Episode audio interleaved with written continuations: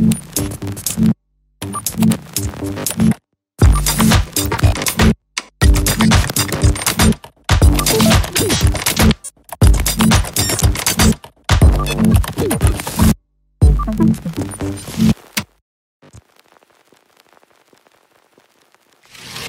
в начале 20 века между Первой и Второй мировой войной, когда складывались многие европейские страны в том виде, в котором они существуют и сегодня, президентская модель была гораздо более продуктивна. То есть многие республики тогда создавались именно как президентские республики.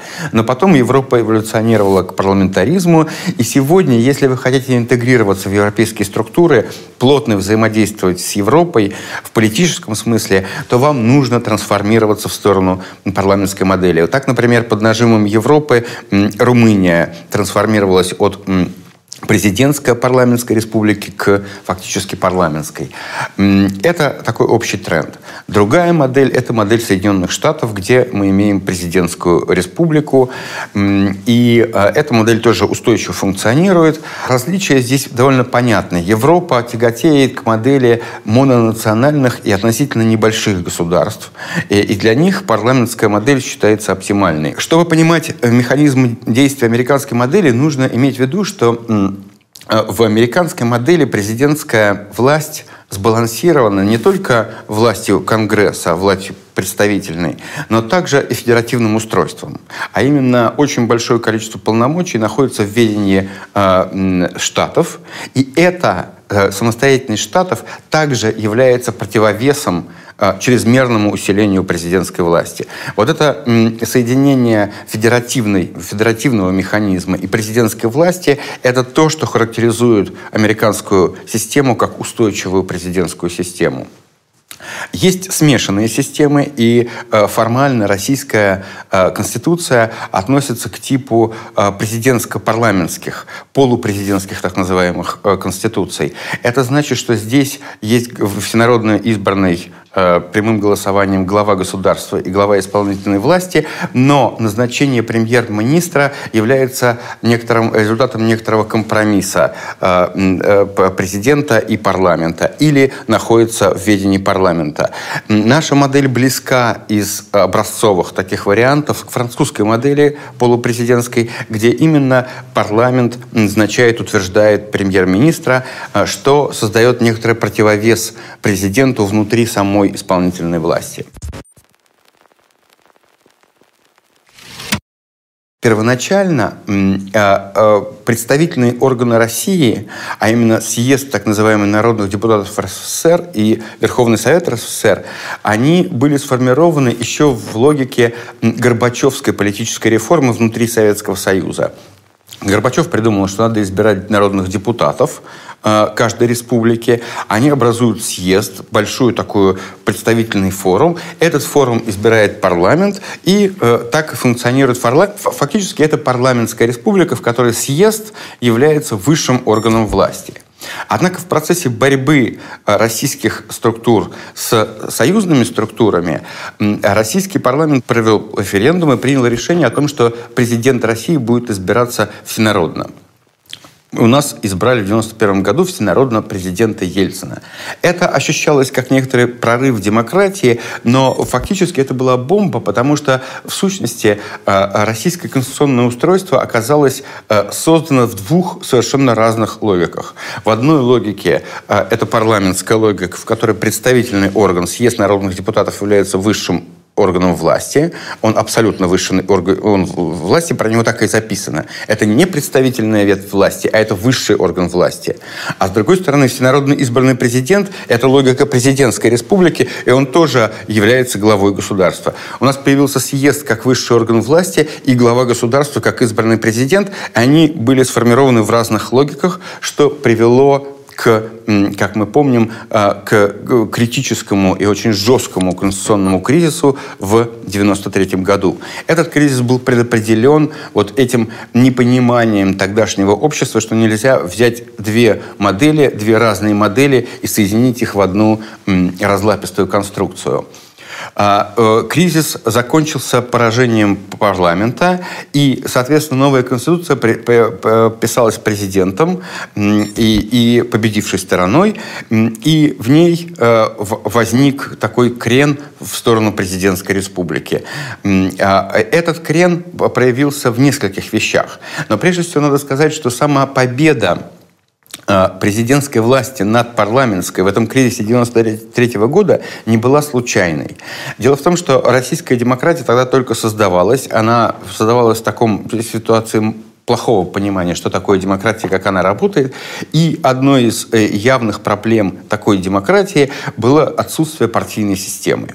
А, если мы вернемся к американскому опыту, то мы вспомним, что помимо того, что а, президент уравновешен а, Конгрессом, и он уравновешен тем, что значительная часть полномочий передана штатам и не может быть им захвачена в свои руки. В России, напротив, ни, федерация не была фактически ну, работоспособным организмом, механизмом, ни партийная система не была устоявшейся.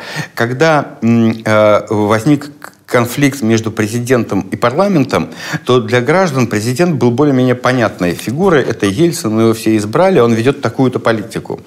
А парламент был конгломератом совершенно непонятных личностей и непонятных партий, которые были образованы там полгода, год назад, которые ничего не говорили избирателю, были незнакомы эти слова, и даже что может стоять за этими словами, было непонятно. Сегодня, когда мы видим, что президентская модель, вот этот президентский крент создал э, ситуацию фактически монопольного контроля власти в стране со стороны исполнительной власти и, и, и главы исполнительной власти, очень многие многие говорят, давайте перейдем к парламентской республике. Но здесь мы должны понимать одну простую вещь, что парламентской республики не бывает, если у вас нет партийной системы. Если люди не знают партии, за которые им голосовать и которые им надо продвигать в парламент. Если эти партии меняются от выборов к выборам и каждый раз новые, по-новому называются, то это э, ерунда. И парламентская э, модель у вас превратится в такой же застойный авторитаризм, как и президентская, если у вас нет партийной структуры структуры. Партийная структура – это то, что держит э, конструкцию эффективной и президентской республики, и парламентской республики, в особенности парламентской республики. Мысль о том, что партийная, э, партийная э, структура партии является ключевым элементом, когда мы говорим о любой системе управления президентской и парламентской, но в особенности парламентской, можно продемонстрировать следующим примером. Дело в том, что, значит, формально в России полупрезидентская республика. Это значит, что президент избирается всенародно, он глава исполнительной власти и глава государства, но в то же время он ограничен в возможностях формирования исполнительной власти, потому что премьера он должен назначать у нас согласие Верховного Совета. У нас постоянно это согласие является формальным. И поэтому наша полупрезидентская формально Конституция фактически является рамкой для президентской модели правления. Она по факту не полупрезидентская, она президентская. Но так было не всегда. В истории России, в постсоветской истории России, было примерно 7 месяцев, когда у нас функционировала а, нормальная полупрезидентская республика французского образца – это был момент в 1998 году, когда после дефолта, э, после экономического кризиса, Ельцин был вынужден назначить премьер-министром, предложить в качестве премьер-министра э, Евгения Примакова, который не был слишком близок к самому Ельцину, но которого поддерживал парламент. В результате у нас возникла ситуация, когда действительно премьер является ставленником не президента, а в большей степени парламента. И президент вынужден с этим считаться и вынужден с этим согласиться. Это функционировало довольно устойчиво, и видно было, что это может функционировать. О чем нам это говорит? Нам это говорит о том, что когда а, некоторая парламентская сила, в тот момент коммунистическая оппозиция в Думе, действительно сильна когда она действительно пользуется поддержкой избирателей, когда другие политические структуры ослаблены и э, э, сама исполнительная власть ослаблена, то баланс сил может сложиться таким образом, что у вас будет президентско-парламентская республика, которая вполне сбалансирована и может функционировать. Опять-таки, мы, я подчеркиваю этим, что самый главный вопрос, как у вас функционируют партии, насколько они пользуются реальной поддержкой населения, насколько они политически влиятельны. Если они влиятельны, то у вас э, любая система начнет эволюционировать в сторону парламентской. Это, кстати, видно сегодня и в США, где э, общий тренд последних десятилетий заключается в том, что э, влияние президента постепенно сокращается.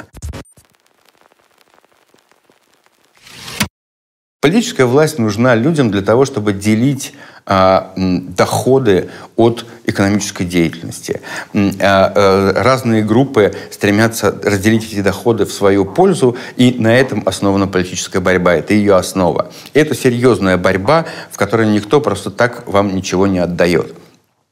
А какие способы есть для того, чтобы сместить баланс сил в пользу парламента и таким образом стимулировать какие-то группы в обществе, группы интересов к тому, чтобы они стремились провести в парламент своих представителей, чтобы проведение своих представителей в парламент стало критически важным для этих групп. Если норма о том, что президент может распускать э, Верховный Совет в случае его несогласия с кандидатурой премьер-министра, будет отменена, это изменит реальный баланс сил, потому что станет, станет понятно, что парламент э, и парламентарии обладают некоторым ключом, который может запереть дверь.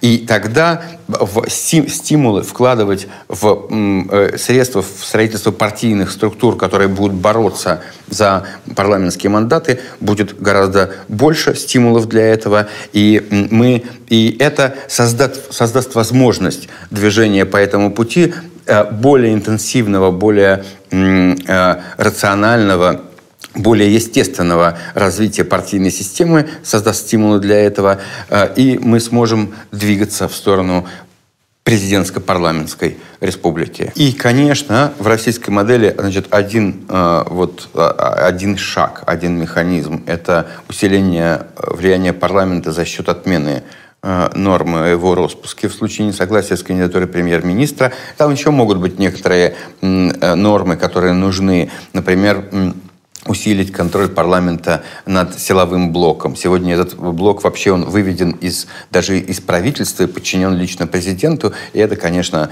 э, совершеннейшее безобразие. Э, по всей видимости, нужно вернуться к модели, когда парламент утверждает э, руководителей силовых структур. Но еще важный, второй, помимо собственного усиления парламента, если мы говорим о президентской модели и о большой стране, о такой специфической большой стране, как Россия, то э, вторым, как и в Соединенных Штатах, вторым противовесом э, президентской власти необходимо должно стать федеративное устройство, которое тоже накладывает ограничения на президентскую власть и не позволяет ей э, сконцентрировать слишком много полномочий в своих руках. Вот два эти механизма в совокупности, они позволят привести российскую президентскую модель к президентско-парламентско-федеративной, в которой э, власть может быть более-менее рациональным образом распределена. И, конечно, в, в, этом сценарии э, необходим будет переход к э, прямому избранию сенаторов членов Совета Федерации. Потому что сегодня у нас есть совершенно абсурдная, созданная еще Ельцином ситуация, когда в Верхней палате Э, э, федерального собрания заседают ставленники э, исполнительной власти. Это еще один, еще один способ урезания полномочий представительных органов, когда представители фактически исполнительной власти заседают в Верхней Палате. Они назначаются самой исполнительной властью. Это тем более абсурдно, что у Верхней Палаты есть некоторые абсолютно ключевые полномочия. В частности, это утверждение генерального прокурора и судей Верховного суда и судей Конституционного суда. Когда мне говорят о том, что мы сейчас проведем в России э, судебную реформу, э, я отношусь к этим э, разговорам, ну, как к некоторому бюрократическому трепу. Никакая судебная реформа невозможна, пока не будет изменен при, принцип, порядок формирования Совета Федерации, пока Совет Федерации не будет формироваться некоторыми представителями населения, а не самой исполнительной власти. Если сама исполнительная власть э, формирует Совет Федерации, то она назначает руководителей правоприменительной системы, которая удобна ей, и, соответственно, эта система не является независимой.